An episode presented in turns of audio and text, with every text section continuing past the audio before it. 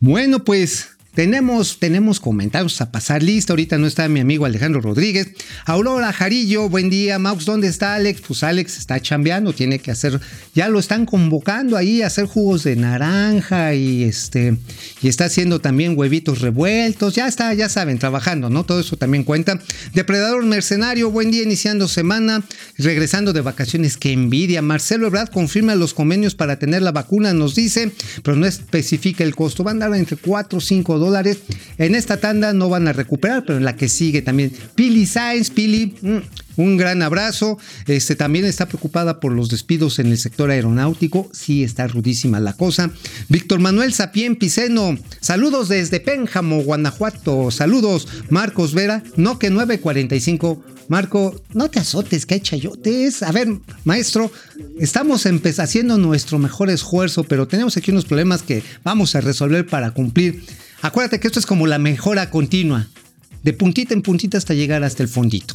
Bueno, Sergio Medina Villela, buenos días muchachos, saludos desde Tijuana, gracias por lo de muchachos, Aleida Chavarría, buenos días, Fernando A. González, urge que el gobierno tome medidas para reactivar la economía, sí, requete urge.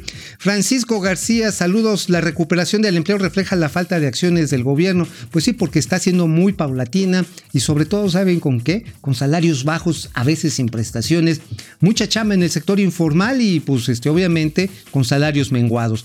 Eh, YouTube, Ráfaga Martínez, buen inicio de semana, pareja atómica, ahorita, bueno, está aquí Doña Austeridad Republicana, ya sabemos todos ya. Juan Ramón no. Buen inicio de semana, Héctor Mancera. Buenos días a todos. Leti Vázquez, Carlos Ugalde, Ceballos de Veras. Qué gusto que estar con ustedes. Javier Rodríguez, Enrique Hernández, Skip R. Qué bueno que ya son puntuales y empiezan a las 10 a.m. Ahí está, ahí, ya estamos, ya.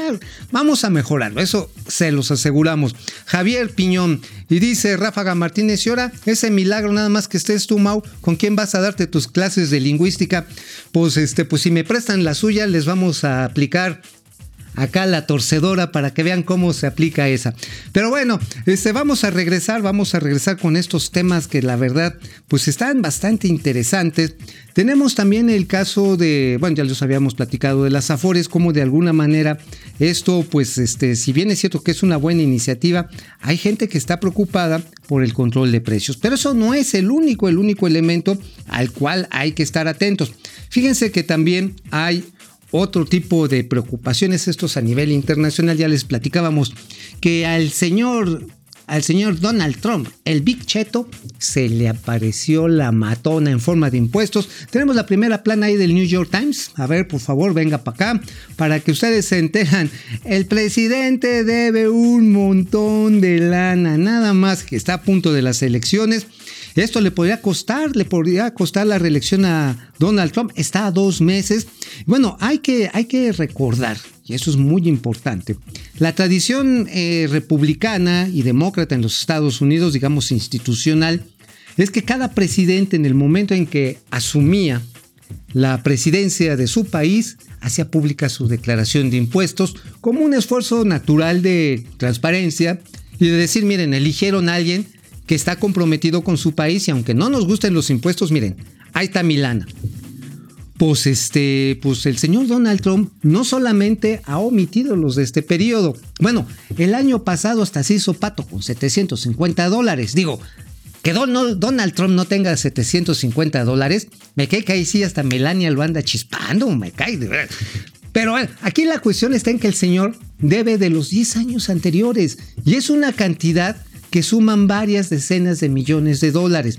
De hecho, el New York Times refiere que en estos pleitos que tiene con, el, eh, pues con esta institución, se llama EARS, allá en los Estados Unidos, EARS, bueno, es como el SAT en México, este, pues si no logra un acuerdo o pierde los juicios, porque tiene juicios, le podrían costar 100 millones de dolarucos. 100 millones de dólares y con el riesgo de perder las elecciones, bueno, ustedes ya se imaginarán que el señor Donald Trump, el Big Cheto de color naranja, se va a poner colorado, porque sí, siempre presumió, ustedes recordarán, allá en la campaña de hace cuatro años, decía, no, yo soy tan picudo que no pago impuestos.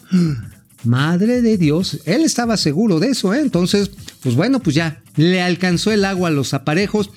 Obviamente que salió a decir, es que el New York Times no me quiere, la prensa es el enemigo del pueblo.